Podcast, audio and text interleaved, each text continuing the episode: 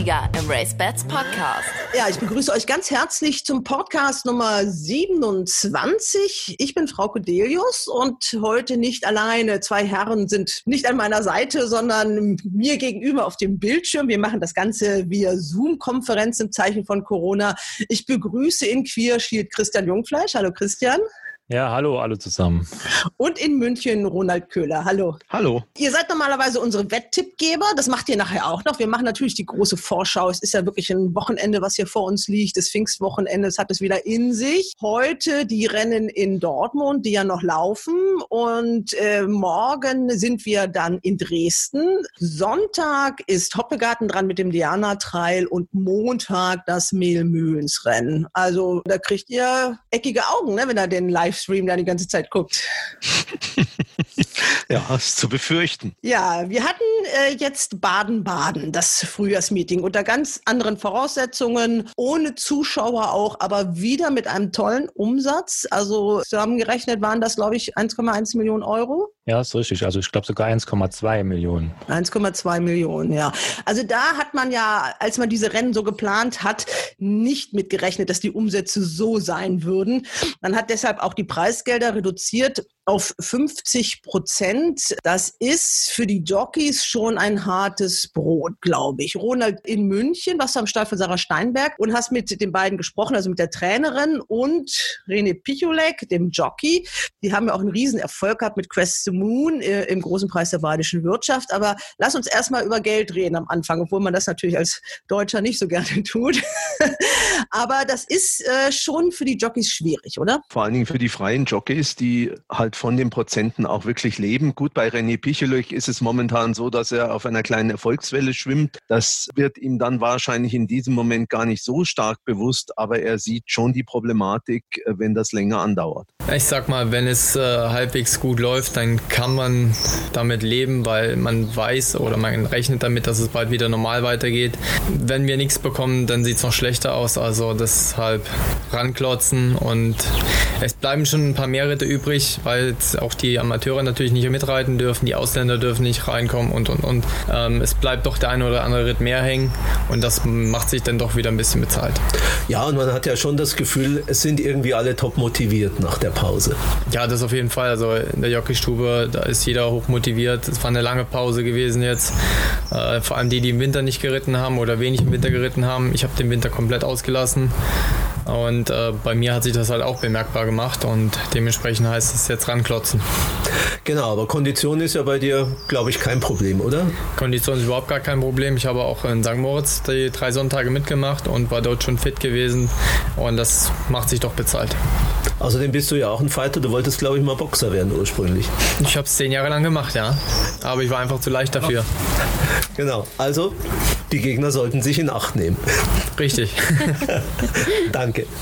Ja, das Problem ist ja auch, dass auch die Reitgelder, die die ja kriegen, dafür, dass sie überhaupt in einem Rennen reiten, werden ja auch reduziert, wenn die Rennpreise reduziert sind. Also eigentlich leben viele Jockeys im Moment nur von dem Geld, was sie an den Stellen verdienen. Und äh, ich habe auch mit einigen Jockeys so gesprochen, das sagen die natürlich jetzt klar nur off the record, aber die sehen schon, dass auch ja viel Geld ausgegeben worden ist bei Deutscher Galopp und fragen sich natürlich auch immer, ja, und was ist denn mit uns? Wovon sollen wir leben. Vielleicht wird ja auch ein bisschen nachgebessert. Also da gab es eine Telefonpressekonferenz, in der äh, Dr. Michael Vesper, der Präsident ja von Deutscher Galopp, angekündigt hat, dass man nur das alles nachrechnet. Und vielleicht wird ja doch ein bisschen nachgebessert. Kann man nur hoffen. Immerhin gibt es in Dresden jetzt einmal, Christian, doch richtig Geld zu verdienen. Ne? Also es machen nicht alle mit bei diesem Rennpreisdumping. Genau, das Verrückte ist, oder was heißt das Verrückte für die Besitzer, das Gute. Die Auktionsrennen haben ihre ursprüngliche Dotierung beibehalten. Und dadurch gibt es da mehr zu gewinnen als in einem Grupperennen aktuell aktuell.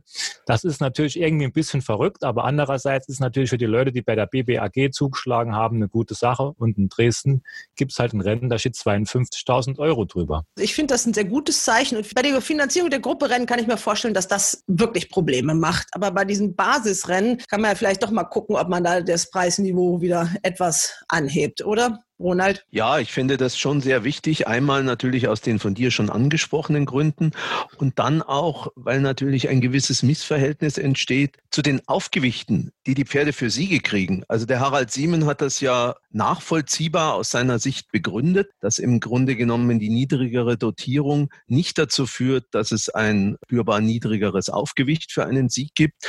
Und da Darf ich dich kurz mal unterbrechen? Also das ist ja dieser Handicapper-Blog, den der schreibt. Den darf man ja auch mal bewerben. Der ist auf der Webseite von Deutscher Galopp und das, was man wirklich als Pflichtlektüre eigentlich lesen muss, oder? Ja, und äh, das ist immer sehr interessant und sehr fundiert. Und er vertritt eben dezidiert die Position, dass der sportliche Wert eines Rennens unabhängig ist von dessen Dotierung und insofern die Aufgewichte ganz normal sind. Das ist sicher in höheren Kategorien für Besitzer guter Pferde kein Problem. Allerdings, wenn ich mir jetzt vorstelle, dass ich einen Handicapper habe, von dem ich weiß, dass der vielleicht eins oder wenn es gut läuft, zwei Rennen im Jahr gewinnt, dann würde ich natürlich schon mit dem gerne auch ein Rennen gewinnen, was etwas höher dotiert ist. Ich sehe so ein kleines bisschen die Gefahr, dass in dem Moment, wo jetzt äh, sozusagen das Licht am Horizont äh, kommt und man auch sieht, dass im Basisrennen dann irgendwann wieder mehr Geld verdient wird, dass man dann die Pferde schon ein bisschen managt, wie man das sozusagen äh, formulieren kann. Ganz vorsichtig formuliert. Wenn man diese Live-Übertragung sieht, ich will jetzt gar nicht so im Detail darauf eingehen. Es ist äh, gut gelungen. Das ist, äh, glaube ich, der allgemeine Tenor. Man freut sich ja, dass überhaupt wieder solche Rennen sind. Also Christian, du bist sicherlich einer der eifrigsten äh, Zuschauer da auch. Eine Frage erstmal so diese Grafiken. Die waren ja wirklich super klasse, indem diese Positionsanzeige der Pferde da war. Aber die ist irgendwie auch wieder verschwunden, oder? Soweit ich weiß, gibt es die nur in Hoppegarten. Das ist durch den Sponsor Longines. Die haben das letztes Jahr schon angeboten und meines Erachtens wird das nur auf dieser Bahn gemacht. Deswegen hat man das vielleicht in den letzten Wochen vermisst. Das wäre aber schön, wenn man das auf allen Bahnen schaffen würde. In Frankreich ist das ja auch üblich, weil es ein toller Service. Ist natürlich sicherlich auch eine Kostenfrage. Also das Budget dieser Sendung ist nicht besonders hoch. Dafür gibt es eine fast sechsstündige Live-Übertragung. Also das ist aller Ehren wert.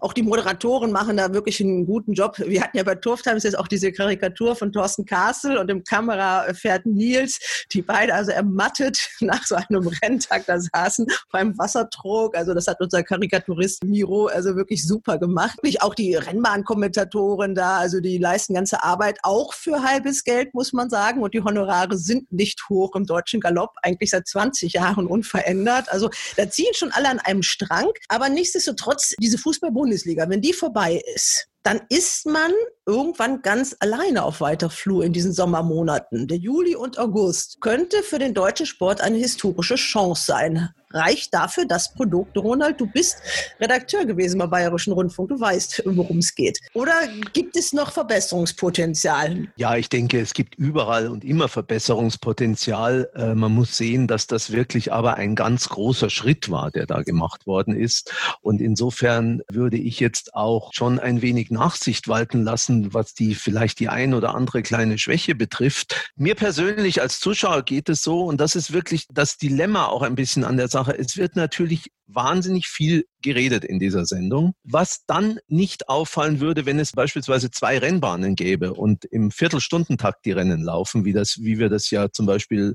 aus den Übertragungen aus Schweden und so weiter kennen und aus anderen Ländern. Dadurch, dass wir momentan nur eine Rennbahn haben, alle halbe Stunde ein Rennen, wird jetzt über ein Rennen im Grunde genommen mehr oder weniger eine knappe halbe Stunde geredet und das wird mir persönlich dann manchmal einfach auch ein bisschen viel. Ich weiß nicht, wie die internen Kritikrunden aussehen, aber so, wenn ich das aus meiner beruflichen äh, Praxis erzählen kann, wenn man intern offene Kritik übt, dann kommt man einfach am allerweitesten.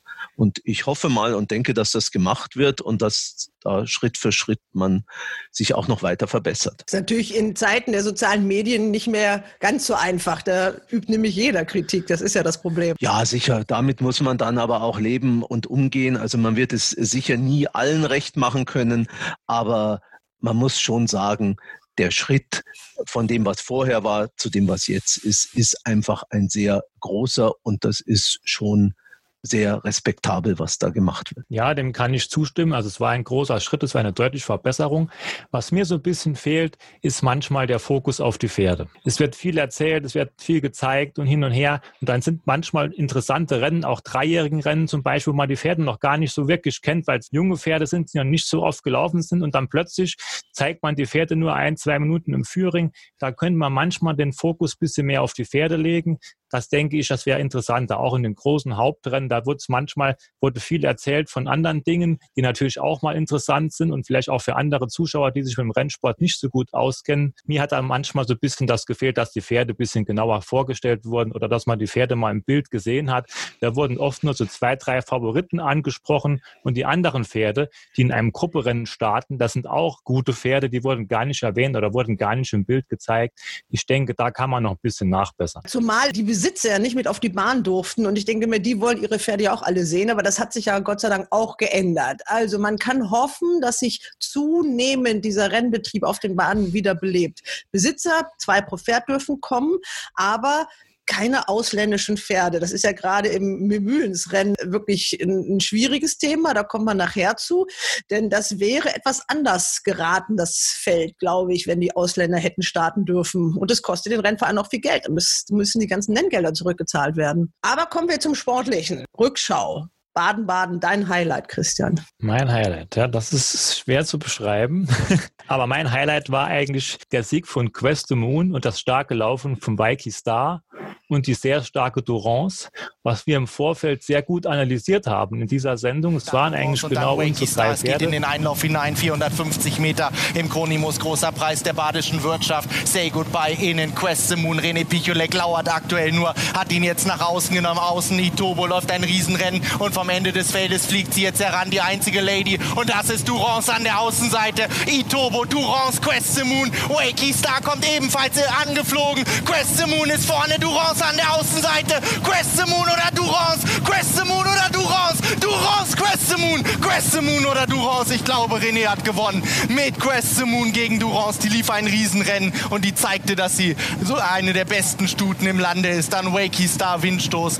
Dann Parlan, Itobo, Amiro und Say Goodbye. Was für ein tolles Finale. Es war auch ein tolles, spannendes Rennen mit einer kleinen Irritation noch so zwischendurch, wo man noch ein bisschen zittern musste. Aber das war für mich großer Sport und war für mich äh, das Highlight dieser zwei Tage. Ja, dann nickt einer, sehe ich gerade, Ronald Köhler. Der war nämlich im Stall und der hat mit Sarah Steinberg und Reno Pichulek gesprochen.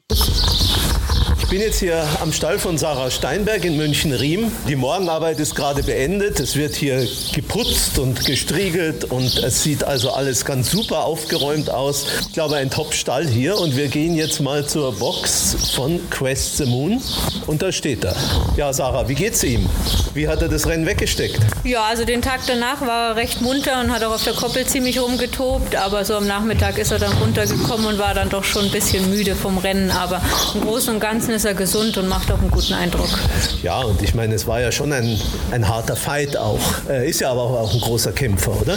Ja, das stimmt. Also hat das Herz am rechten Fleck und also das, was er kann, das gibt er auch. Und für den ersten Jahresstart war das schon eine Top-Leistung. Das muss man noch mal sagen in dem Zusammenhang. Die Hauptgegner hatten ja fast alle schon einen Start im Bauch. Er war Debütant. Das ist schon ein Wort, oder? Ja, es war am Anfang auch so ein bisschen meine Angst, dass die, die schon einen Start haben, dass dies die Pferde sind, die auch äh, zu schlagen sind. Aber wie gesagt, mit seinem Herz hat er sie dann doch gepackt. Also was mich beeindruckt hat, soweit man das am Fernsehbildschirm sehen konnte, war, dass er eigentlich sowohl im Führing als auch im Rennen ziemlich relaxed war, oder? Ja, also wenn er, wenn er abspringt und er bekommt gleich seine Position, dann ist er eigentlich auch so das Pferd, was wir kennen. Ähm, er wird nicht gerne offensiv geritten und hat nicht gern die Nase im Wind und das war so die Probleme, die wir bei den letzten Starts hatten, dass das nicht so geklappt hat, äh, wie wir uns das vorgestellt haben. Aber wie gesagt, René kennt ihn aus der Arbeit, der weiß, was er mag und das konnten wir auch gut umsetzen an dem Tag. Ja, René, das war, war das dein größter Erfolg bislang im Sattel? Äh, ja, bislang war das mein größter Erfolg. Zuvor war es ein Gruppe 3, das ich in Frankfurt gewonnen hatte. Genau, da denkt nämlich fast schon keiner mehr dran mit Shadow Sadness. Das ist richtig. Das war der letzte Bankhaus Metzler Preis, der dort ausgetragen wurde. Natürlich auch so ein, ich sag mal, so ein kleines bisschen Ruhm, den letzten davon zu gewinnen. Aber nein, also jetzt in Baden-Baden Gruppe 2 ist natürlich nochmal eine Hausnummer. Die Sarah sagt, du kennst den Quest Moon natürlich und weißt, was er mag. Wie hat sich das ausgewirkt im Rennen? Was hast du getan, dass er das gemocht hat? Ich kenne ihn von Kindesbeinen an. Ich habe ihn wirklich von Anfang an geritten, mal mehr, mal weniger. Aber jeden Tag, den ich im Stall war, habe ich ihn geritten. Und klar, ich weiß, dass er schlafen muss. Ich weiß, dass er gerne ein Pferd vor sich hat. Und ich weiß, dass er ein Riesenkämpfer ist und dass er ein Riesenherz hat. Mehr gibt es eigentlich gar nicht zu sagen. Die Lage war perfekt hat sich alles bestens ergeben und der Rest hat er eigentlich fast von alleine gemacht. Ein bisschen Rennglück braucht man natürlich auch immer, das ist klar. Das braucht man mit Sicherheit, gerade auch wie jetzt bei ihm als Jahresdebutant gegen gelaufene Pferde. So eine wirklich hervorragende Ausgangslage zu haben, ist natürlich dann ein Quäntchen Glück. In der Geraden liefert ihr ja ein kleines bisschen nach außen weg. Warum? Das ist, wenn die müde werden, suchen sie oftmals eine Anlehnung. Und er wurde zum Schluss tatsächlich schon sehr müde. Ich hat dann natürlich eine Anlehnung gesucht und äh, die fand er erst dann, als das Pferd aus neben ihm auftauchte, die Durance. Er hat nur durch Herz hat er gewonnen. Ja, und die Irritation fand, wie die Rennleitung ja auch befunden hat, eigentlich erst direkt im Ziel wirklich statt. Ja, die Rennleitung sprach mit mir auch noch diesbezüglich und äh, haben mir das auch genauso geschildert. Ich habe mir doch den Rennfilm dort nochmal genau angeschaut und es war wirklich mein Glück gewesen, dass die leichte Behinderung erst auf der Ziellinie stattgefunden hat. Und wie wird es denn jetzt weitergehen mit ihm? Also Auslandsstarts können ja momentan wahrscheinlich nicht geplant werden, oder? Ja, also momentan ist halt, was das Ausland betrifft, noch nicht sicher. Natürlich wäre dann das nächste größere Ziel der Dahlmeier-Preis hier in München. Wäre natürlich schön, wenn man dazwischen irgendwie einen Start haben könnte, dass man im Vier-Wochen-Rhythmus ihn laufen lassen kann.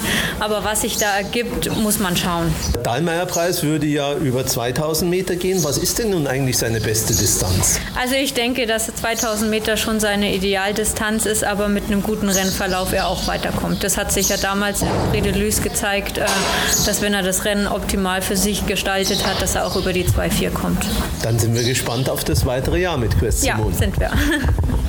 Ja, Ronald, schon interessant, wenn man das dann so in der Nachlese mal, mal so hört äh, von den beiden Beteiligten. Die Sarah Steinberg, die hat ja wirklich lange Minuten überstehen müssen, ne? Ja, sicher. Also der Christian und ich, wir haben ja unmittelbar nach dem Rennen miteinander telefoniert. Wir saßen beide natürlich am Bildschirm und wir waren im ersten Moment gar nicht so sicher, ob nicht auch eine Behinderung von Durance an Itobo stattgefunden hatte.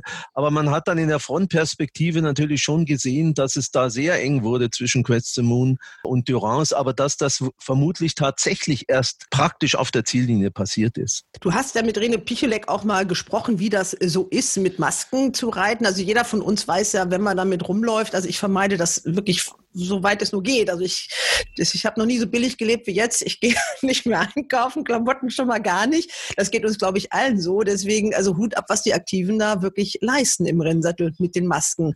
Und da hat jeder so sein eigenes Rezept.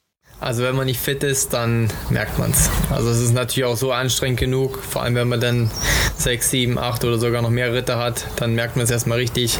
Aber wenn die Fitness erstmal da ist, dann ist es ein, nur noch ein kleines Hindernis. Jetzt ist mir aufgefallen, manche Jockeys ziehen ja dann den Mundschutz zumindest so weit runter, dass die Nase frei ist beim Reiten. Auf den Fotos, auf denen man dich sieht, ist alles abgeschlossen. Ja, ich habe eine Maske, die integriert in den Pulli ist und die ist sehr elastisch. Das kann man schön über den Mund und Nase ziehen. Mich persönlich stört das nicht. Ich bin, wie gesagt, ich bin fit und mich stört das überhaupt in keinster Weise. Deswegen ziehe ich es auch davor und danach nicht runter und muss es auch nicht machen. Die anderen haben vielleicht zu dicken Stoff, wo es halt schwierig ist, dann zu atmen und sowas. Das ist halt auch so ein bisschen vom Stoff her abhängig. Ja. Andere reiten wiederum mit Visier, was auch erlaubt ist. Ist auch ein Mund-Nasenschutz und äh, sollten aber dann vor und nach dem Reiten dann dementsprechend die Maske wieder drauf machen. Also schwierig für alle im Moment. Schwierig für alle, aber jeder findet seine Lösung. Das Porträt im Race Bats Podcast. Wir hatten letzte Woche angekündigt, das große Porträt von Bohumil Nedo Rostek. Den hat Katrin Nack in Hannover besucht. Und vorab müssen wir noch eine Sache so ein bisschen klären, weil der Mann hat wegen einer Heirat seinen Namen geändert. Der hieß früher nämlich Bohumil Klein. Und da werden sich viele dran erinnern, oh, das war doch der Hindernisreiter, der ja relativ erfolgreich war. Aber da gab es auch diesen ganz schwarzen Moment in Hamburg. Das ist, glaube ich, sieben Jahre her, dieser folgenschwere Unfall. War einer von euch auf der Bahn? Ja, ich war live dabei. Es war ein ganz schrecklicher Moment, muss ich ganz ehrlich sagen. Ich habe noch, wenn ich, da, ich kriege jetzt noch Gänsehaut, wenn ich daran zurückdenke. Ich habe noch das Knallen in den Ohren, als die Pferde zusammengeknallt sind, wenn ich an diesen Moment zurückdenke. Es Ja. war ein ganz, ganz schlimmer Moment. Ne? Ja, was man wirklich erklären muss, weil Katrin Nack hat ihn das nicht so ganz genau gefragt. Also es ist die Rede vom Unfall, man muss wirklich aber mal wissen, wie schlimm dieser Unfall war. Es waren ähm, reiterlose Pferde, drei reiterlose Pferde. Dann wohl der Versuch der Pfleger, diese Pferde einzufangen, was nicht geklappt hat. Äh, die haben dann die Richtung gewechselt und sind dem Feld entgegengelaufen. Also da drei lose Pferde im vollen Galopp und dann das restliche Feld und die Hecken waren hoch, also die Reiter konnten die entgegenkommenden Pferde nicht sehen. Und es ist auch so, dass der Bahnsprecher äh, auch nicht gehört werden konnte von den Reitern. Zwei Pferde, glaube ich, sind tödlich verunglückt, ne? Ja, genau. Ja, aber Bohumil äh, Nedo Rostek hat das den Umständen entsprechend überstanden. Die reiterliche Karriere war natürlich vorbei, aber er hat wirklich das Beste draus gemacht, auch wenn man sieht, wie der überhaupt hier in Deutschland angefangen hat. Konntest du denn da schon Deutsch sprechen? Nein, also, konnte ich gar nicht. Ja, ich habe eine Tasche gepackt, äh, nur 100 Euro geliehen von meinem Bruder und bin ich losgefahren. Also das war schon nicht 100 Euro, 100 D-Mark damals, war schon äh, ja nicht einfach. Hier ist das große Porträt von Katrin Nack mit Bohumil Nedorostek. Es war gar nicht so einfach, ihn überhaupt dann endlich ans Mikrofon zu kriegen. Durch Corona waren die Stallungen gesperrt. Das heißt nicht so einfach wie bei letzten Besuchen bei Herrn Greve. Aber ich habe es jetzt geschafft, ihn auf der Rennbahn ein wenig festzunageln. Und von daher beginnen wir einfach mal. Nicht bei Adam und Eva, aber zumindest bei der Frage, ob er erst laufen oder erst reiten konnte. ja. Nein, also ich komme nicht aus der Pferdefamilie. Also ich konnte erst mal laufen. Ja. Und dann Reiten äh, habe ich angefangen mit acht Jahren. Sportpferde, also Springpferde. Ja, und das habe ich gemacht bis 15 ungefähr. Und ich habe einen Trainer gehabt, der war selber ehemaliger Jockey. Und ich war ziemlich klein und leicht am Anfang, also wo ich noch jung war. und dann hat er gesagt, ja gut, Helma, du hast ein bisschen Talent. Äh, ich nehme dich mit nach Prag hier in, zu der Jockeyschule und ich werde dich da vorstellen und probieren wir das. Ich sage, damals war das gar nicht so leicht, weil da waren sehr viele Bewerber. Ja. Über 300 jedes Jahr und war nur 18 wurden genommen und wir mussten so eine Art Talentprüfung machen, ja. Und dann da stand der Direktor, der Trainer von der Rennstall, für die, für die ich gelernt habe und äh, ja, und dann haben die sich das angeschaut und dann habe ich äh, nachher Bescheid gekriegt, dass die mich genommen haben. Also das war schon ein schöner Anfang zum Rennsport. Also das erste Anklingen eines großen Talentes, das da nachher dann so kam. Das heißt, die Faszination zum Pferd war vor dem Galopprennen da. Auf jeden Fall, ja. auf jeden Fall. Ja. Da hat mich ein damaliger Freund mitgenommen zu den Pferden. Ich bin da den Pferden verfallen. Also einmal draufgesessen und das war's dann. Ne? Also sage, dann habe ich angefangen mit Springreiten und direkt größere Turnier und auch mit großen Pferden. Und ich war wirklich sehr klein und sehr leicht. Aber das hat alles gut hingehauen. Also das war, hat Spaß gemacht. Und dann hast du eine Jockeykarriere in Prag begonnen? Genau, ja. In Ausbildungsjahr habe ich dreieinhalb Jahre gelernt und da bin ich auch schon mal ein paar Lehrlingrennen geritten und auch normal. Damals gab es noch Lehrlingrennen. Das war gar nicht so schlecht und wir haben auch selber eine zwei Lehrlingsstellungen gehabt. Also zwei Galopper und eine Traber. Ja, und da habe ich äh, angefangen zu reiten. Aber ich sage, ich habe in der Ausbildung noch keine Probleme mit Gewicht gehabt, aber nach der Ausbildung bin ich dann zum Militär gegangen für ein halbes Jahr. Ja. Und musste dann, man das oder war das? Ja, musste ich, musste ich, ja. Mhm. Ich war aber Gott sei Dank nur ein halbes Jahr, aber dann bin ich gekommen mit 10 Kilo mehr.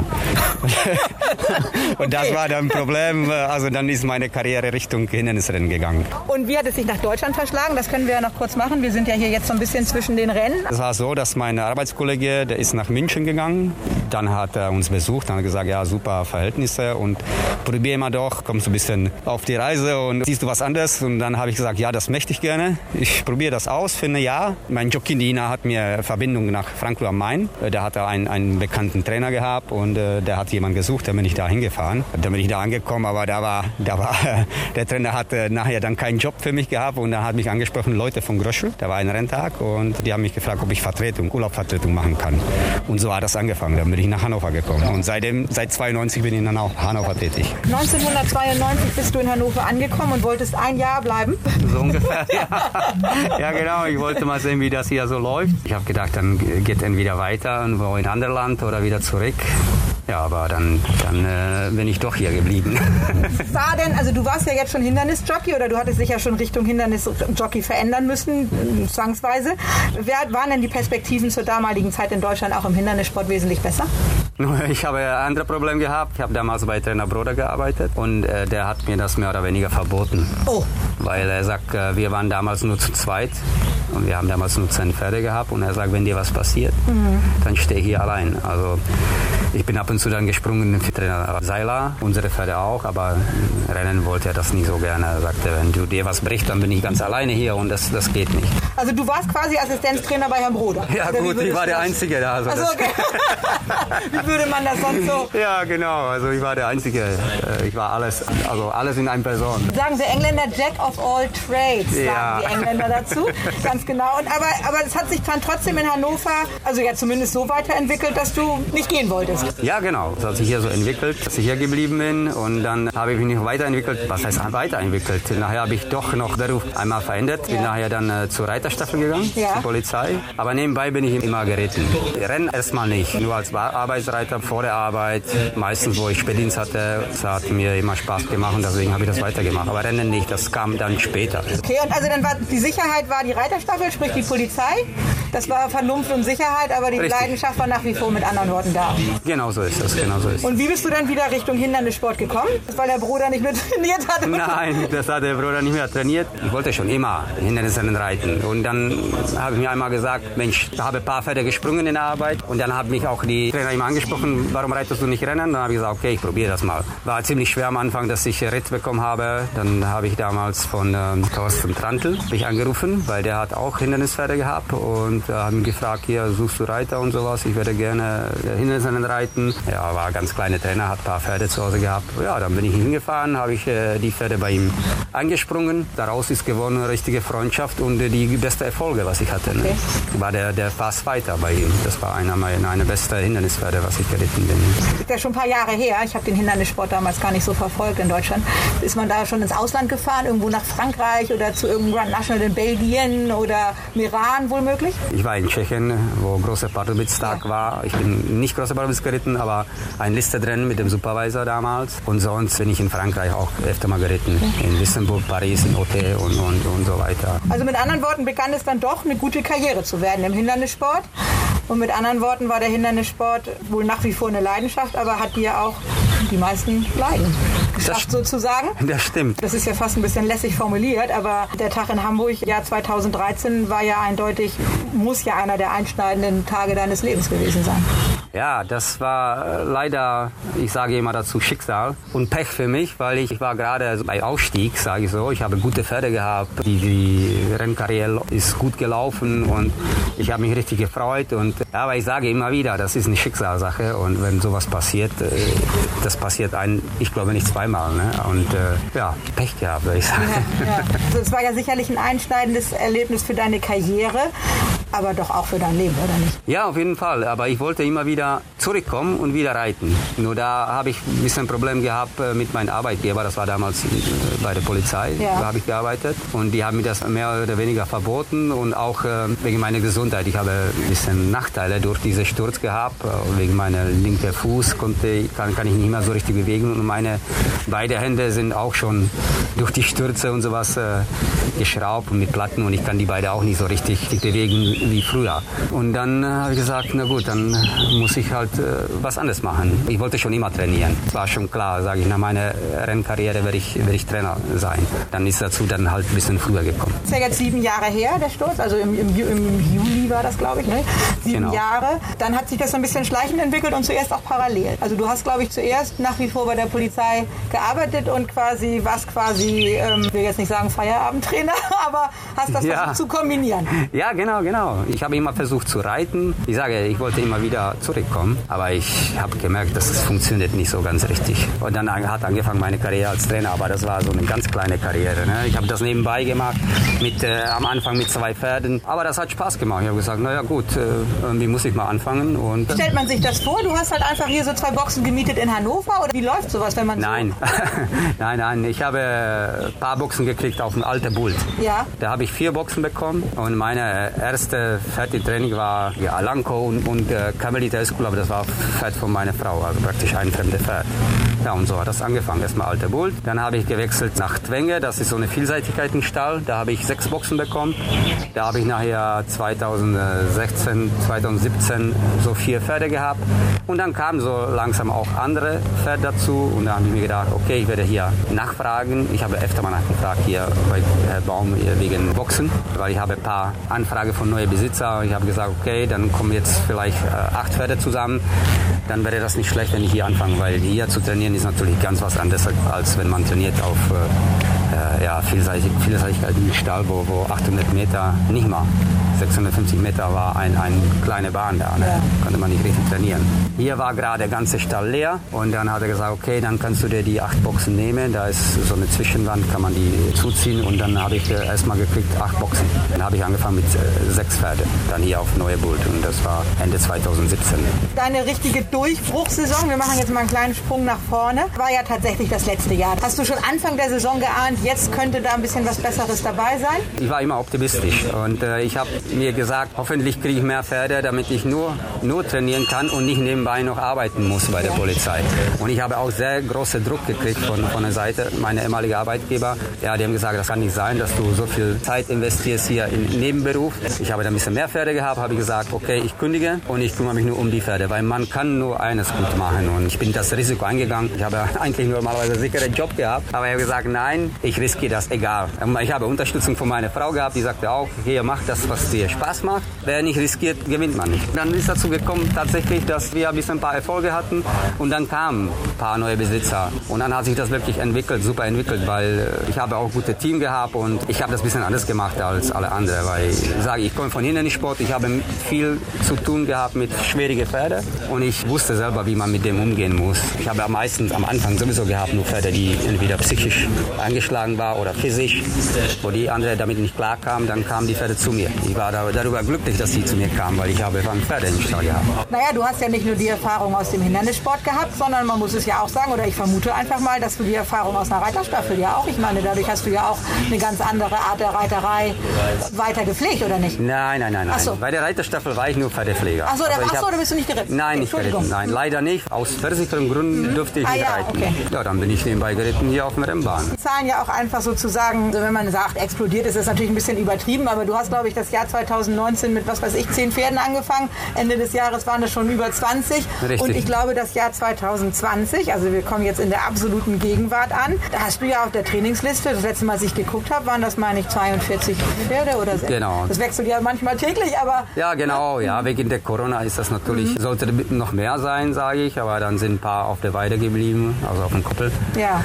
Und jetzt bin ich bei 43 und das habe ich mir nie erträumt letztes Jahr. Ne? Also das ist ja Wahnsinn. Also ich habe auch sehr gute neue Besitzer dazu gekommen. Meine alten Besitzer sind geblieben, die sind mir treu und ich habe auch ein paar gute Pferde bekommen. Ne? Das ist wirklich, äh, davon habe ich nur geträumt, dass ich solche Pferde habe und dass ich da ein bisschen mitmischen kann in der oberen Liga. So, ne? Klar, der Stable Star ist jetzt auf jeden Fall ja Akon. Das ist ja ein veritables Gruppepferd mit 90 Kilo. Aber äh, wenn man jetzt im Prinzip auch so große Besitzer am Stall hat, ändert das auch das Stallklima. Kannst du nach wie vor den Prinzipien aus dem letzten Jahr treu bleiben? Ja, das versuche ich die ganze Zeit äh, treu zu bleiben, weil äh, das hat äh, zu Erfolg geführt. Und ich habe natürlich mein Team vergrößert. Ich habe auch jetzt Futtermeister angestellt, der gleichzeitig mein Assistenz ist, wenn ich nicht da bin. Der hat, äh, Thomas Lissack, der hat 14 äh, Jahre bei Schlender angearbeitet als Reisefuttermeister und der unterstützt mich jetzt gut und sage ich und dann viele neue gute Reiter sind dazugekommen und ja, wir sind gut aufgestellt. Ich bin wirklich äh, darüber sehr glücklich und wir versuchen weiter, trotz allem, auch wenn wir so viele Menge am Pferden haben, trotz allem treu bleiben unsere äh, Training, wie wir das gemacht haben. Wie würdest du deine Trainingsphilosophie beschreiben? Ja, viel Schritt. Ich konzentriere mich auf die Pferde und ich trainiere die auch individuell. Ich sehe, welche Pferd, wo ich ein bisschen weniger machen muss oder wo ich den alleine zur Seite nehmen muss oder ein paar Tage selber alleine trainieren und dann füge ich ihn wieder zu dem Lot dazu, wenn manche Pferde sind zu nervlich oder sowas. Dann kommt das, dass ich die Pferde mehr oder weniger dahin bringe, wo ich die haben will. Pferde, die sagen dir selber, die nehmen sich Pause selber. Du trainierst mit dem und man sieht, äh, ja, der wird ein bisschen müde, dann äh, mache ich halt ein bisschen weniger. Also ich achte viel darauf, dass ich das für das Pferd, für seine Wohl alles richtig mache. Mhm. Dass die gesund bleibt und dass der frisch bleibt. Obwohl die hart trainieren, aber trotz allem muss man gewisse Punkte behalten und nicht alle in einen Korb nehmen, aber die Pferde schon wirklich äh, sortieren nach Leistung und Laune. Das eine ist ja eben auch die körperliche Fitness des Pferdes und das andere ist ja eben auch ein Pferd mental bei Laune zu halten. Ich vermute mal, das ist das, was du. Ja, ja, genau, das ist das, was ich ne? sagen will. Genau, so ist das. Weil da gibt es viele Pferde, die das schlechter verkraften, das Training. Manche, manch macht das nichts aus. Ne? So Hannover ist ja jetzt seit 1992 dein äh, Lebensmittelpunkt, muss man sagen. Und äh, wie empfindest du den Trainingsstandort Hannover? Ich muss ehrlich sagen, ich wollte schon immer in Hannover trainieren. Und das Witzige ist, ich bin jetzt in der Stall, wo ich angefangen habe als Arbeitsreiter, sage ich. Der Kreis schließt sich. Nein, ich finde Hannover super. Die Trainingsverhältnisse sind hier hervorragend. Also das ist wirklich, wir haben drei Trainingsbahnen. Eine ist extra nur für, mit kleinen Sprünge, wo man auch gymnastizieren kann. Dann haben wir eine kleinere Bahn, der ist äh, knapp 800 Meter. Da macht, äh, macht man die ruhigere Arbeiten. Und dann haben wir hier große Sandbahn, der, der super Zustand ist und dann auch tolle Grasarbeitbahn. Jetzt wurde das nochmal verbessert. Wir haben neue Bewässerungsanlage, die top funktioniert. Dieses Jahr haben wir wirklich top, top Verhältnisse. Welche Features bietet dein Stall noch? Also hast du ein Solarium? Nein, Solarium habe ich nicht. Ich sage, das Einzige, was, was wir ein bisschen anders machen, ist die, diese Gymnastizieren. Ja. Dass wir, wenn wir einmal die Woche, nicht mit allen Pferden, aber die Pferde, die das brauchen, dann gehen wir gerade auf diese Trainingsbahn, was ich äh, vorher gesagt habe. Das ist genau mit den Hindernissen, da ist nur Gras. Und da äh, werden die Pferde erstmal aufgewärmt und dann gehen die über die kleinen Hindernisse. Also jetzt nichts Großes, nur so halbe Meter, aber das tut dem gut. Ich merke, dass das für Pferde ist das für Kopf sehr gut und, und auch für Rückenmuskulatur und für Rücken. Also ich finde das optimal. Gibt es denn irgendeines von diesen neumodischen Trainingshilfsmitteln sozusagen, also sprich Wasser, Aquatrainer oder ich habe in England mal solche Schüttelboxen ja. gesehen oder so. Gibt es da irgendwas, womit du liebäugelst? Ja, das wäre natürlich super, aber das ist äh, natürlich äh, Kostenfrage. Ne? Mhm. Also ich habe mir jetzt selber alles aufgebaut, neue Viehanlage haben wir gebaut und das habe ich alles selber finanziert und selber aufgebaut. Also der Anfang war schwer, obwohl ich so wenig Pferde hatte. Ja. Trotzdem musste man das hier, das sind für mich Grundvoraussetzung für gute Training. Aber jetzt sage ich, wenn das gut weiterläuft, natürlich, ich bin offen. Ich habe jetzt gesehen vor kurzem so eine Aquatrainer mit Laufband. Finde ich super sowas. Das wäre natürlich nicht schlecht. Was ich jetzt regelmäßig mache, das sind jede zwei Wochen ist bei mir Physiotherapeut. Ja. ja. Und das finde ich auch super. Das äh, hilft dem Fan auch weiter. Bohumil Nedorostek ist geboren 1972. Richtig. Mhm. Du bist verheiratet? Genau. Zum zweiten Mal. Das wird jetzt Kaffee, Kaffee oder Tee? Und was auch ich gelernt habe, du hast äh, zwei Kinder. Genau, ich habe zwei Töchter. Die eine ist 22 und die andere ist 16. Und mit meiner Ex-Frau. Und haben die was mit dem Pferdesport zu tun? Nein, haben die nicht. Verfolgen Sie den Vater? Doch, die verfolgen mich schon, auf jeden Fall. Aber mit Pferden haben die nichts zu tun. Also die, die Jüngere, die ist auch mal geritten, aber so richtig äh, Du hast die Pferdeleidenschaft also nicht vererbt? da hat der Sohn gefehlt. Ah, okay, alles klar. Die Saison 2020 hat jetzt schon begonnen. Du hast heute in Hannover, wir nähern uns jetzt auch in Hannover dem Ende des Renntages, einige Siege hinzufügen können. Leider, wie du selber schon gesagt hast, hat es heute in den großen Rennen noch nicht so gelangt, aber das sind natürlich die Ziele für dieses Jahr. Welche Pferde hast du ein bisschen im Auge? Also natürlich Akon brauchen wir, haben wir schon drüber geredet. Was erwartest du von Jinjin? Haben wir noch einen anderen geheimen Stablestar? Ja, ich erwarte von Jinjin, ich glaube, da ist noch äh, Potenzial nach oben. Also ich glaube, dass sie eine Gruppe Rennen gewinnen kann. Also da bin ich mir ziemlich sicher, weil die hier in Hannover ein Listed-Rennen gewonnen hat gegen ganz starke Gegnerin. Wenn sie gesund bleibt und, und alles, alles gut ist, da hat sie hundertprozentig Potenzial.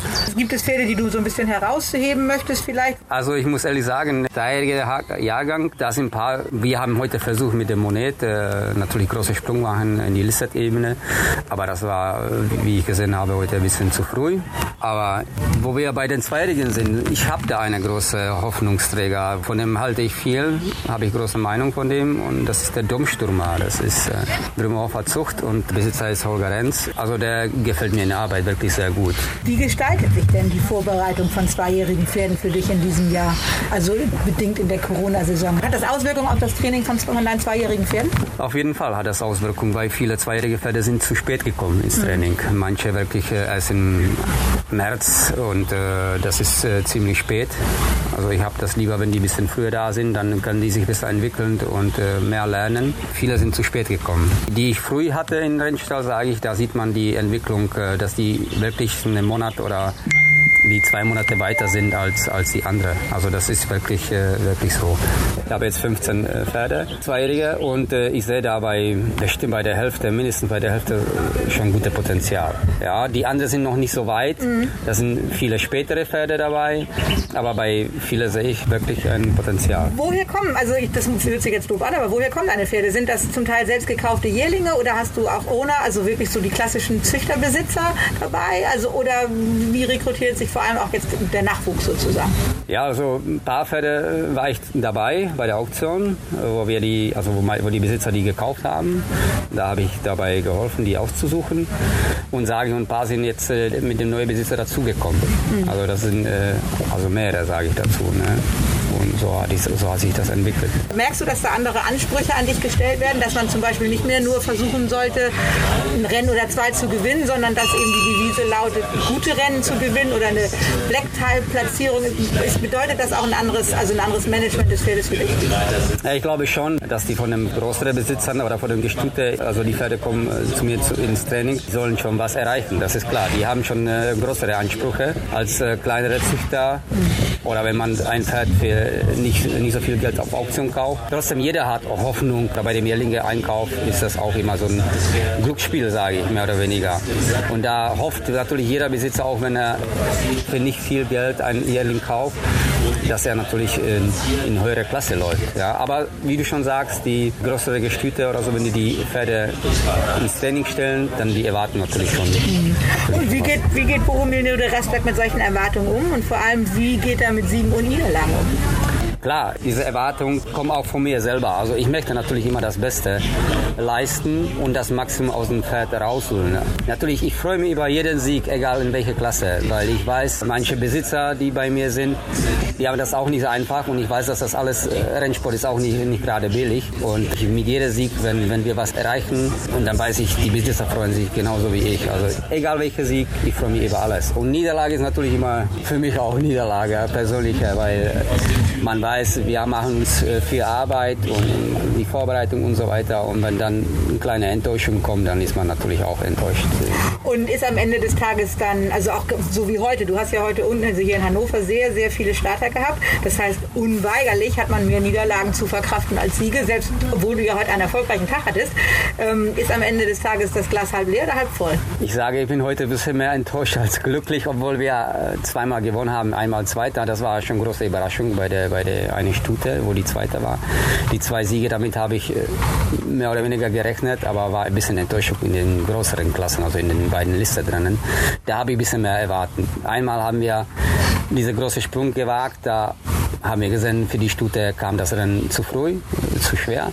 Und bei dem anderen, wo Apadana und, und die Perfect Pitch äh, gelaufen sind, da war natürlich äh, nach dem Rennverlauf nicht optimal. Und, und die Apadana hat natürlich schade wieder mal äh, Startverlust gehabt und ähm, das nachzuholen war, ist natürlich sehr schwer. Was hat denn Bohumil Nido Rosberg für Ziele oder Träume? Was, was gibt es ein Rennen, wo du sagst, das, das Derby vermutlich? Klar, das werde ich sehr gerne einmal in Derby starten und dann noch das nochmal äh, das noch zu gewinnen. Das ist natürlich Traum, ich glaube, jeder Trainer. Aber sage ich, vielleicht haben wir nächstes Jahr einen Starter in Derby. Ich glaube, dieses Jahr nicht, weil ich, wie ich schon gesagt habe, die zweijährige Jahrgang gefällt mir sehr gut. Ich werde mir sehr wünschen, dass wir in den größeren äh, mitmischen kann. Und ich glaube, wir haben ein bisschen Potenzial oder auch Pferde dabei, die, die das äh, schaffen können, so wie Akon zum Beispiel. Meine Meinung ist, äh, der gewinnt eine Gruppe Rennen. Und wie ich schon gesagt habe, Jinjin auch. Und, und ich halte auch viel von Apadana, aber sage ich, mit dem Startverlust jedes Mal ist das schwierig für sie, dann so ein Rennen zu gewinnen. Aber Potenzial ist hundertprozentig da. Eine Frage muss ich dir auch noch stellen, dass, äh, wenn man das auch jetzt heute verfolgt hat oder in, bisher in diesem Rennjahr, ist mir als äh, interessierten Betrachter und auch so ein bisschen Wetter äh, nicht ganz klar, wie sich deine Jockey-Reihenfolge darstellt. Also, gibt, es eine Reihenfolge? Nein, also bei mir gibt es keine Reihenfolge, weil ähm, ich habe mal zwei Jockey in den Rennstall, das ist äh, José Silverio und, und Renato Souza. Ich habe den äh, Jungs äh, klipp und klar gesagt, äh, wo die zu mir kamen, ich habe keinen Stalljockey. Die kriegen alle Ritter von mir gerecht verteilt und äh, natürlich gehe ich an, an Wunsch von Besitzer. Also jeder Besitzer hat einen gewissen Wunsch. Manche Besitzer arbeiten mit gewissen Jockeys und, und das muss ich akzeptieren. Und das ist einfach so. Man meint, die muss das auch akzeptieren. Dafür sind die Profi genug und äh, so läuft das einfach. Ja, Boromir, ich danke dir recht herzlich für deine Worte. Sicherlich haben wir irgendein ganz wichtiges Thema auf gar keinen Fall angesprochen, das uns beiden gerade nicht einfällt. Ja. Aber ich denke schon, dass man dich ein bisschen besser kennengelernt hat. Dass ich dich ein bisschen besser kennengelernt habe. Ich hoffe, die Hörer haben dich auch ein bisschen besser ja. kennengelernt. Und ich hoffe, dass es auch noch mehr Anlass gibt, deinen Pferden eifrig zu folgen. Zum Beispiel auch im Wetten das Tippspiel.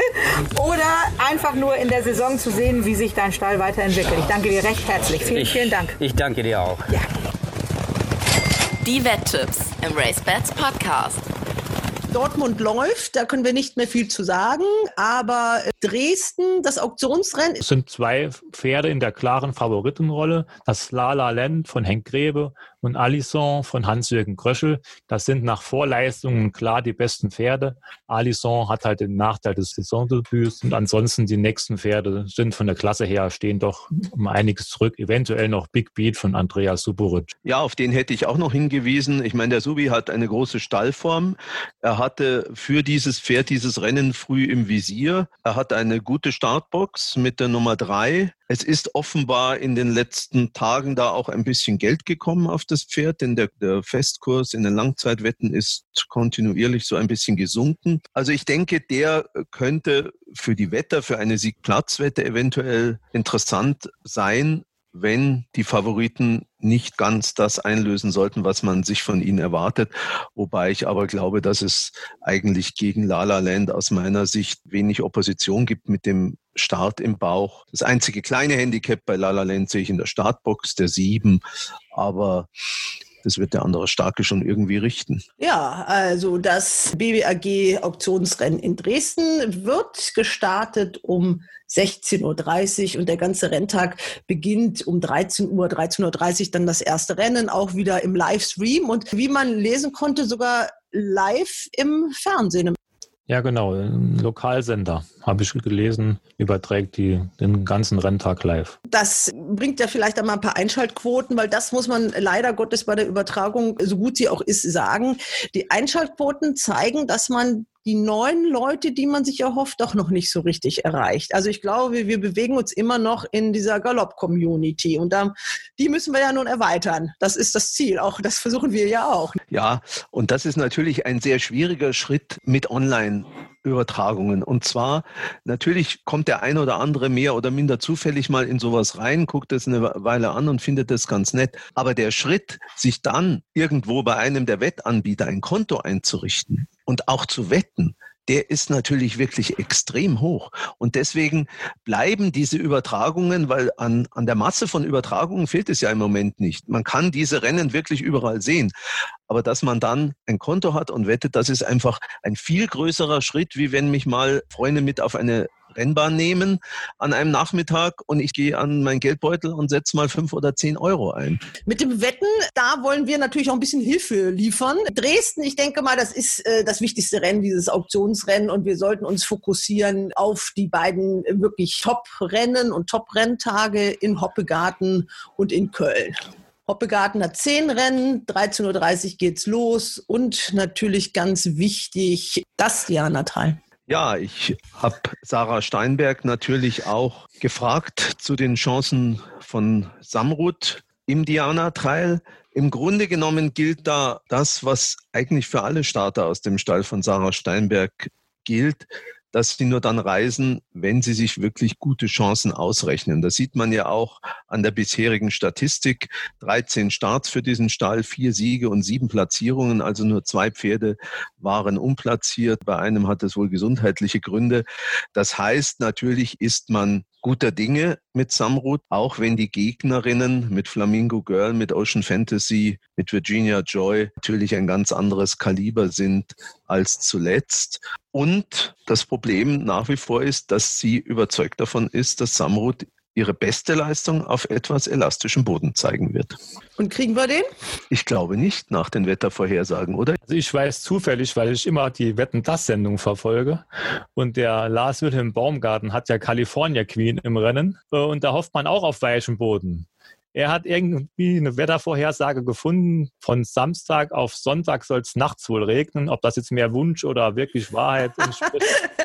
also so genau weiß also, der das schon. Ich habe jetzt gerade hier meine Wetter-App nochmal aufgemacht. Hoppegarten Also da sehe ich auf meiner Wetter-App jedenfalls keinen Tropfen Regen bis Sonntag. Das ist nicht die Beziehung des Lars mit dem Baumgarten. Hm. Also der dreht da bestimmt noch irgendwas rum, ne? Ja, ich wollte sagen, da wird noch irgendwas eingerichtet. Ja, das Rennen ist ein bisschen schwer zu durchschauen. Gut, dass es in diesem Jahr haben wir dieses Problem ja häufig, da die Pferde noch nicht so oft gelaufen sind, da die Pferde auch selten gegeneinander gelaufen sind im Vorfeld, kann man jetzt hier immer schlechte Rückschlüsse ziehen. Mein Zamrot haben wir hier schon vor ihrem letzten Start eigentlich groß angekündigt. Sie hat ihre Vorschlusslorbeeren auch eingelöst, hat souverän gewonnen. Jetzt trifft sie natürlich auf ein paar andere Gegner. Sie trifft nochmal auf California Queen. California Queen steht jetzt 1,5 Kilo besser. Das müsste normalerweise nicht unbedingt für die Formumkehr ausreichen. Aber was vielleicht auch noch für Zamrut spricht, sie hat letztes Jahr als zweijähriges Soul Dancer hinter sich gelassen. Soul Dancer hat in schöner Manier in Baden-Baden am Sonntag gewonnen. Das wertet diese Stute auch wieder ein bisschen auf. Und ich gehe davon aus, also ich habe den Eindruck, dass die Steinberg-Pferde oft beim zweiten Start sich deutlich besser noch präsentieren als beim ersten Start. Und sie hat mir beim ersten Start schon so gut gefallen. Also denke ich, sie müsste normalerweise hier wieder sehr, sehr weit vorne sein. Flamingo Girl ist natürlich die Gegnerin. Greve schießt aus allen Rohren. Dieses Pferd ist aber schon oft gelaufen. Man sieht in ihr eine Steherin. Sie hat in Düsseldorf über 1600 Meter gewonnen. Jetzt geht sie über 2000 Meter. Wenn man in ihr die Steherin sieht, ist das natürlich kein Problem. Aber man muss abwarten. Sie trifft jetzt hier auch auf neue Gegner. Und Ocean Fantasy, die Winterkönigin, darf man auch nicht so ganz abschreiben. Ich habe sie beim letzten Rennen so ein bisschen abgesagt, mehr oder weniger. Sie hat sich dann noch mit, man sagen, mit viel Willen. Sie sah schon geschlagen aus bei ihrem letzten Rennen im Schwarzgoldrennen. Hat sie sich noch auf den vierten Platz nur ganz knapp hinter der dritte nach vorne gelaufen. Da geht man auch davon aus, dass sie 2000 Meter besser sind. Also muss man sehen in den Wettmärkten ist Virginia Choi noch in relativ vorderer Position zu finden. Ich habe vielleicht ein bisschen eine harte Theorie jetzt, warum dieses Pferd nicht nach vorne läuft. Sie kommt aus einer Pause vom, seit dem 31.8. Sie ist als Zweijährige gut gelaufen. Sie hat bei ihrem Debüt gewonnen, war danach im Zukunftsrennen gegen starke Pferde Vierte. Mir ist auch jetzt mal aufgefallen, dass die Pferde von Marcel Weiß, gut, er hat erst sechs Starts gehabt, haben mich, muss ich ganz ehrlich sagen, in diesem Jahr noch nicht überzeugt. Er war zwar einmal Zweiter mit ein bisschen erfahrenen Pferd, aber die jungen Pferde, die jüngeren Pferde sind nicht gut gelaufen. Das muss nicht heißen, die Steilform kann noch anziehen, aber mich wundert es auch, dass er erst sechs Starter hatte. Er hat ja doch fast 40 Pferde im Stall, hält sich das sehr zurück. Also deswegen denke ich, dass Virginia Joy hier nicht in die Entscheidung eingreifen kann. Ja, dann ist das Feld relativ offen. Letztes Mal haben wir alle hier von Snow gesprochen. Genau, danach hätte ich jetzt auch gefragt. Weil äh, letztes Mal habt ihr die so hoch gejazzt und na gut, da war sie sechste von sieben. Deswegen wird die jetzt gar nicht mehr erwähnt oder? Äh? Doch, ich, ich komme jetzt auf die Snow zurück. Also äh, ich gehe davon aus, dass da irgendwas nicht gestimmt hat im Schwarzgold drin. Ich schätze Markus Klug nicht so ein, dass der ein Pferd, das ihn so enttäuscht hat, weil es zu schwach war, also weil es einfach nicht die Klasse hat, in diesem Rennen aufbieten würde. Er bietet das Pferd in diesem Rennen auf, weil er denkt, dass er hier mitmischen kann. Davon gehe ich fest auf. Ich habe auch gestern gehört, die Reiterin äh, Sibylle Vogt hat, war gestern bei Wetten das zu Gast und die hat auch erzählt, dass in dem Schwarzgoldrennen da alles nicht so richtig passend war und auch die Distanz wahrscheinlich zu kurz. Also kann ich mir auch vorstellen, dass Snow hier nach vorne läuft. Ich glaube jetzt nicht, dass sie gewinnt. Dafür hat mir die Vorstellung im Schwarzgold nicht gut genug gefallen. Aber sie wird hier Möglichkeiten haben. Was auch interessant ist, die, das andere Pferd von Klug, Sister Lulu, das sollte man heute in Dortmund aufpassen, wie El Memory. Das ist das Pferd, das Sister Lulu in Düsseldorf geschlagen hat, läuft heute in Dortmund. Wenn dieses Pferd in Dortmund schön gewinnt, muss man natürlich auch Sister Lulu in die Dispositionen mit einbeziehen. Ja, Nicken in München. Ja, Christian hat alles gesagt dazu. Sehe ich, äh, sehe ich ganz genauso. Ich denke auch, dass Snow verbessert läuft. Ganz nach vorne wird, wird wahrscheinlich schwierig. Aber Sibylle Vogt im Sattel vielleicht führt das zu einer Leistungsexplosion bei Snow. Ja, deine Frauen wieder, ne? genau. Mein Statistik-Update kommt dann noch. Ich habe da doch so viele Namen hier in den Ring geworfen. Jetzt äh, bringt das mal so ganz kurz und knackig mal so in, in eine Reihenfolge, Christian. Also ich denke, wir sind uns da einig, Ronald, auch wenn es ein bisschen langweilig ist. Also ich setze die Nummer 8 Samrut auf den ersten Platz. Dann muss man die Nummer 1 Flamingo Girl auf den zweiten Platz. Und aus alter Verbundenheit, ich versuche es wieder mit der Snow, nämlich Snow auf den dritten Platz die Nummer 6. Ja, also ich will ja nicht immer das gleiche tippen wie der Christian. Das ist ja langweilig. Insofern setze ich aber schon auch Samrud auf den ersten Platz, obwohl ich finde, dass so Kurse um 3,5 herum nicht gerade so sehr attraktiv sind, meiner Meinung nach, weil so ganz so einfach ist es nicht. Das ist der Kurs im RaceBets Langzeitkurs. Race, äh, RaceBets Langzeitkurs im Moment 3,5, ja. Auf dem zweiten Platz sehe ich Ocean Fantasy. Ich glaube, dass die sich vielleicht wirklich steigern kann und auf dem dritten Platz Flamingo Girl. Wollt ihr noch ein Rennen in Berlin besprechen oder wechseln wir nach Köln? Ich würde sagen, wir wechseln nach Köln. Das ist alles schwierig genug. Außer der Christian hat noch ein gutes Ding für irgendein Handicap in Hoppegarten. Das weiß man bei ihm ja nie so genau. Nein, in Köln habe ich was. Okay, gut. In Köln haben wir den Renntag im Zeichen des Gestüt Röttgens. Da waren wir gestern, Nicker und ich, auch so für ein kleines RaceBets Videoformat, sind äh, mit Maxim Pocheur und Markus Klug durch die Gegend gerast, also war sehr lustig, äh, könnt ihr ein bisschen euch drauf freuen. Da sieht man auch in den Renntiteln, also die heißen dann Milovic-Rennen, das ist der Deckhengst da, Protektionist-Rennen, Deckhengst im Gestüt, äh, Röttgen, Windstoß, äh, der Derby-Sieger, Callisto auch ein Deckhengst und dann natürlich äh, das Hauptrennen auf der Karte, das äh, Mehlmühlensrennen, die German 2000 Guinness. Äh, ich denke mal, das werdet ihr auch jetzt als erstes besprechen wollen, oder? Genau. Behält Rubaiyat seine weiße Weste oder nicht? Das ist die große Frage. Genau. Oder gibt es die Götterdämmerung durch den furchtlosen König Fearless King? Oh, jetzt werden wir richtig poetisch. Für unsere Opernfreunde, genau. Ja, genau. Also ich sehe das eigentlich ähnlich wie der Ronald auch mal wieder. Es ist ja eigentlich eine Neuauflage des Dr. Bush Memorials. Dadurch, dass die Engländer nicht dabei sind, die dieses Rennen ja in den letzten Jahren eigentlich immer dominiert haben, wenn ich mich nicht täusche, waren im letzten Jahr auf den ersten sechs oder sieben Plätzen englische Pferde und dann kam erst der beste Deutsche. Sieht es in diesem Jahr ja doch ein bisschen anders aus. Rubaiyat, ich bin ganz ehrlich, mich hat der in Hoppegarten nicht so überzeugt. Der hat nicht gewonnen wie ein Pferd, das 1,5 steht. Jeder hat in Hoppegarten gedacht, der kann nicht verlieren und der, der läuft alles im Grund und Boden. Der stand damals über 10 Kilo überm Feld. Wenn ich den gewettet hätte, was ich bei diesem Kurs natürlich selbstverständlich nicht gemacht habe, ich hätte Blut und Wasser geschwitzt muss ich ganz ehrlich sagen. Nachher wurde zwar gesagt, das Pferd macht nie viel und das Pferd zeigt auch in der Arbeit nie viel. Hat, ich, find, ich fand, man hat es ein bisschen schön geredet, diesen recht knappen Erfolg. Er hat gegen seinen Trainingsgefährten Zafaro gewonnen, der für mich über sich hinausgewachsen ist mit dieser Leistung. Der hat mich überrascht damals. Er ist jetzt auch wieder dabei. Also ich bin mir da nicht so sicher, ob das jetzt hier auch wieder ein Pferd für 1,5. Gut, das sind die gleichen Gegner, kann man jetzt sagen. Warum soll er die nicht wieder schlagen? Aber Fearless King hat mir in Hoppegarten sehr gut gefallen. Er hat am Schluss sehr viel Boden noch gut gemacht. Er wird auch nicht ohne Grund in diesem Rennen laufen. Er hat auch eine Nennung gehabt für Baden-Baden in dem Derby Trial. Da hat man ihn rausgenommen, obwohl ich ihn eher als 2000 Meter Pferd sehe. Aber ich denke, Sarah Steinberg sieht eine gute Chance, Rubaiyat zu schlagen. Und deswegen tritt er am Montag in Köln an. Das ist für mich die Begründung, warum er hier läuft. Und deswegen denke ich, 5,0 als Quote, 2,0 als Platz gibt es derzeit im Langzeitmarkt. Das ist für mich lukrativ. Ich sehe das Pferd auf den ersten beiden Plätzen. Wenn er dann den heißen nicht umhauen sollte, bekommt man sein Geld wieder zurück. Also das ist für mich hier die äh, Möglichkeit, was hier gehen kann. Ja, ich hatte ja äh, Sarah Steinberg und René Picholek natürlich auch zu den Chancen von Fearless King befragt. Ja, also die lange Gerade in Hoppegarten, die kam ihm entgegen und zum Schluss wurde das auch noch relativ knapp. Auch für ihn würde ich mir ein bisschen elastischeren Boden wünschen, den wir wohl nicht haben werden. Und er wird auch mit Sicherheit ein Pferd in der Zukunft sein über die 2000 Meter. Aber wie gesagt, die Form letztes Mal war gut und wir fahren auf jeden Fall hin, um unter den ersten drei zu sein. René, meinst du, du kannst den Rubaiyat vielleicht sogar auch schlagen? Also ich fahre auch mit Mumm dahin, weil ich habe in Berlin ein Riesengefühl gehabt die letzten 200 Meter und habe festgestellt, auch der Rubaiyat zu schlagen ist. Für ihn wurde es nämlich meiner Meinung nach, glaube ich, fast schon ein bisschen zu weit zum Schluss. Ja, der René Picholek wirkt da eigentlich ganz schön selbstbewusst, ne? Ja, ich denke, das ist auch durchaus nicht ganz unberechtigt. Christian hat ja schon gesagt, wie die Leistung, wie er die Leistung von Rubaiyat einschätzt. Nun kann man vielleicht davon ausgehen, dass auch Rubaiyat gesteigert ist. Wir machen ja hier sozusagen Vorschläge Schläge im weitesten Sinn auch für Wetten.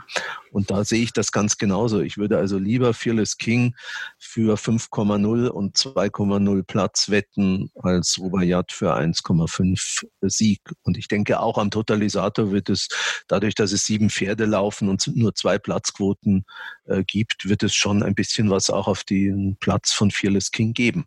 Aber wie gesagt, auch der möchte eigentlich lieber weichen Boden, aber das ist ja fast schon standardmäßig, diese Hoffnung bei einigen Pferden.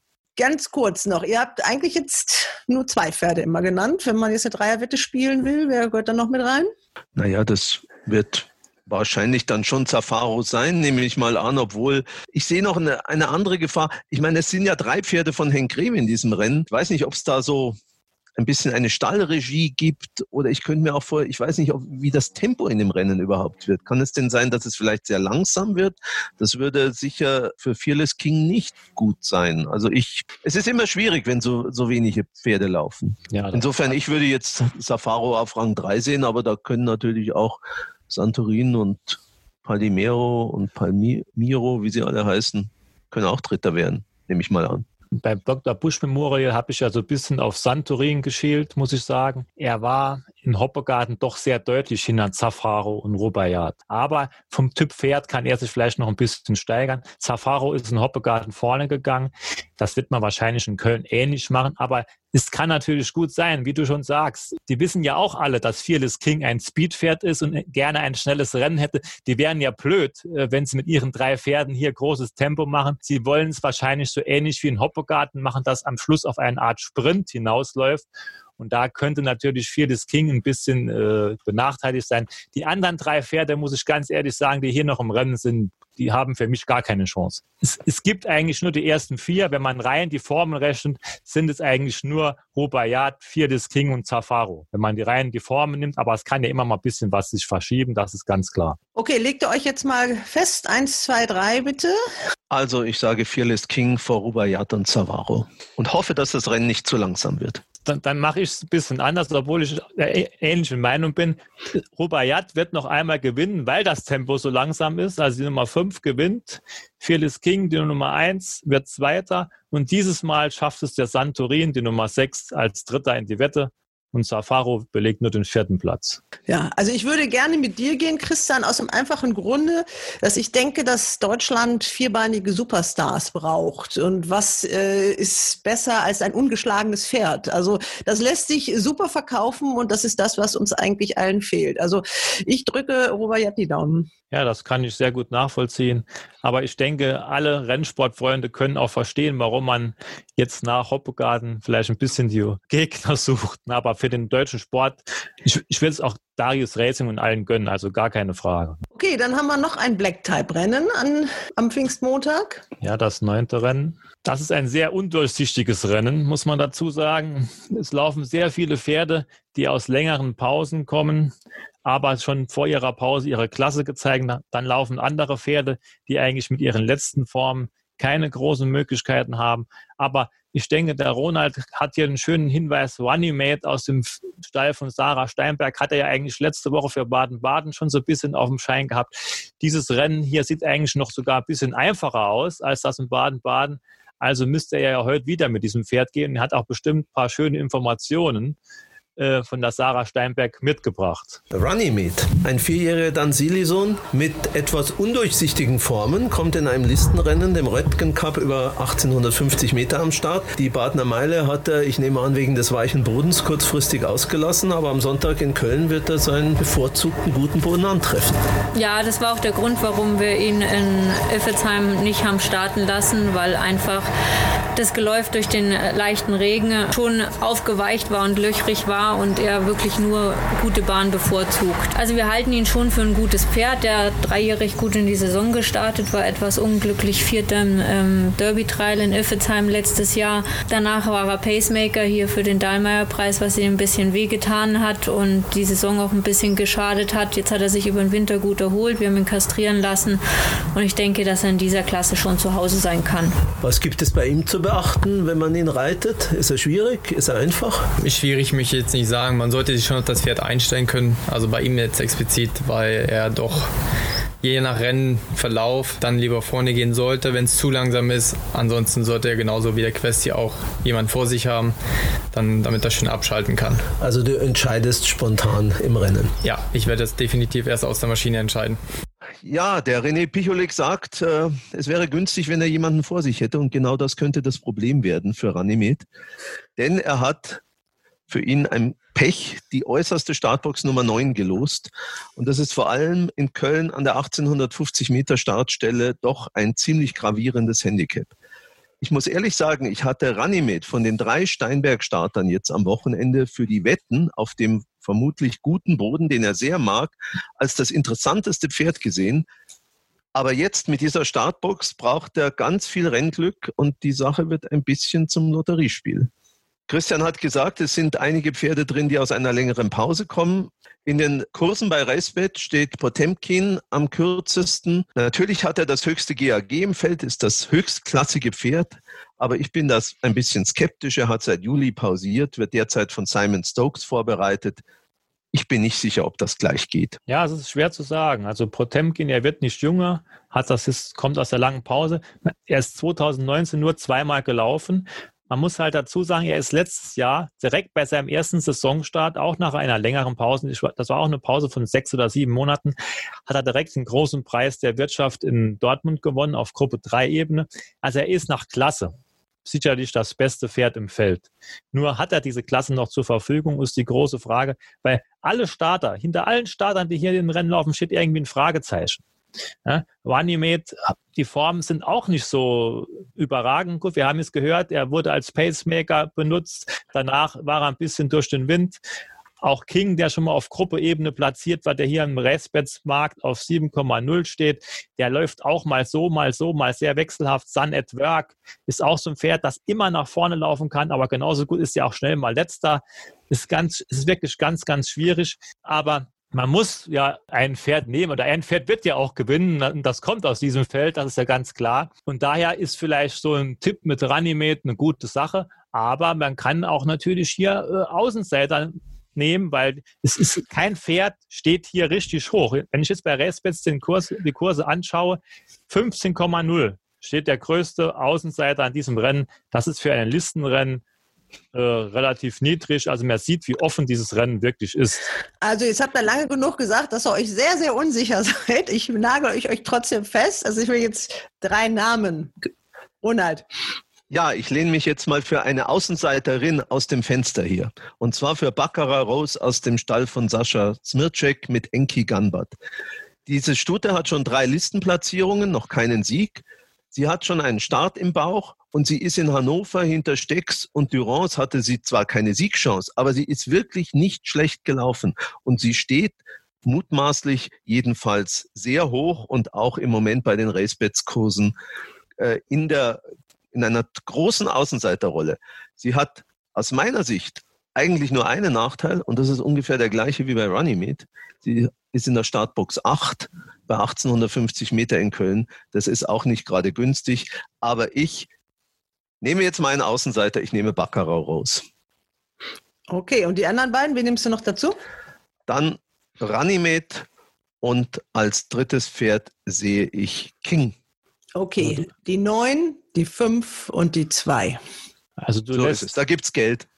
Du lässt Potemkin komplett raus. Ja, das ist natürlich sehr gewagt, ist klar. Nein, ist, ist, man muss ja das so versuchen, ist ja ganz klar. Also ich muss ja ganz ehrlich, ich meine, er ist neun Jahre alt, also ich kann das schon sehr gut nachvollziehen.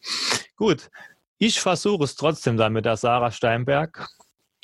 Runimate die 5 auf 1, auf 2 die Nummer 8 Sun at Work und auf 3 die Nummer 4 Potemkin. Okay, Ronald, du hast äh, René ja nochmal gefragt zu seinen drei Chancen, die er hat an diesem äh, Wochenende. Und äh, das wollen wir uns auch nochmal anhören, bevor wir dann auf die Handicaps und die, die anderen Rennen noch kommen. Also wieder drei anspruchsvolle Aufgaben, in denen du dich in Szene setzen kannst. Ein Sieg, ein zweiter, ein dritter, wäre das Wäre das was? Mich hätte auch nichts dagegen, wenn alle vorne sind. Aber 1, 2, 3 klingt auch ganz nett. Okay. Mir ist aufgefallen, bei der Siegerehrung in Baden-Baden habt ihr ja die Abstandsregel gewahrt. Wir wissen ja, ihr seid auch privat ein Paar. Sollte Fearless King gewinnen, könnt ihr euch vielleicht doch auch mal um den Hals fallen, oder? Ja, es ist halt immer schwierig für Außenstehende, weil die wissen das nun mal nicht alle. Ach so. Und dann muss man halt ein bisschen professionell bleiben. Okay. Es wird zu Hause sich gefreut. Ja, vielen Dank und Hals und Bein für das kommende Wochenende. Dankeschön. Ja, was habt ihr noch an diesem Renntag in Köln? Geld gibt es ja auch in den kleinen Rennen zu verdienen, für die Wetter jedenfalls. Also, ich habe mir hier das elfte Rennen ausgesucht, das turftimes.de und Newsletter-Rennen. 14 Pferde sind da am Start. Ja, genau. Es sind 14 Pferde am Start, Ausgleich 4 ist natürlich immer eine Sache, aber ich möchte mir hier Geld zurückholen, das ich in Baden-Baden verloren habe. Und zwar mit der Nummer 6, Galina Dumoulin. Antra Starke im Sattel, Uwe Schwinn. Äh, dieses Pferd habe ich in Baden-Baden gewettet, stand relativ hoch. Es wurde zwar nur Achte, aber die lief deutlich besser, als die reine Platzierung aussagt. Also zwischendurch konnte man mal kurz Gefühle bekommen, dass es vielleicht nach vorne gehen kann. Es war ihr erster Jahresstart. Sie hat nicht komplett durchgezogen. Ich denke, jetzt mit Antra Starke stehen alle Zeichen auf grün, da kann was gehen. Man darf sich nicht an der äußersten Startbox stören. Das ist die Startbox 14, die wurde beantragt. Das ist bei jedem Start von diesem Pferd so. Also es wird seine Gründe haben. Also kann man nicht sagen, deswegen geht es nicht. Wenn es geht, muss es mit der 14 gehen, weil sonst geht es nämlich nie. Ronald lacht.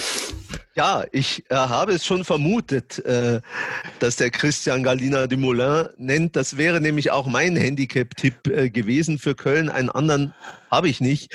Ich habe nur mit aus Wettersicht mit Erschrecken festgestellt, dass die Sportwelt Galina de Moulin an erster Stelle tippt und mit einem Kurs von 5,0 oh. äh, in den Kursen äh, leider notiert. Also da werden wir nicht besonders reich werden, der Christian und ich. Oh, das war mir, das hätte ich jetzt nicht gedacht, muss ich ganz ehrlich sagen. Die haben dann scheinbar auch gut aufgepasst, ne? Ja.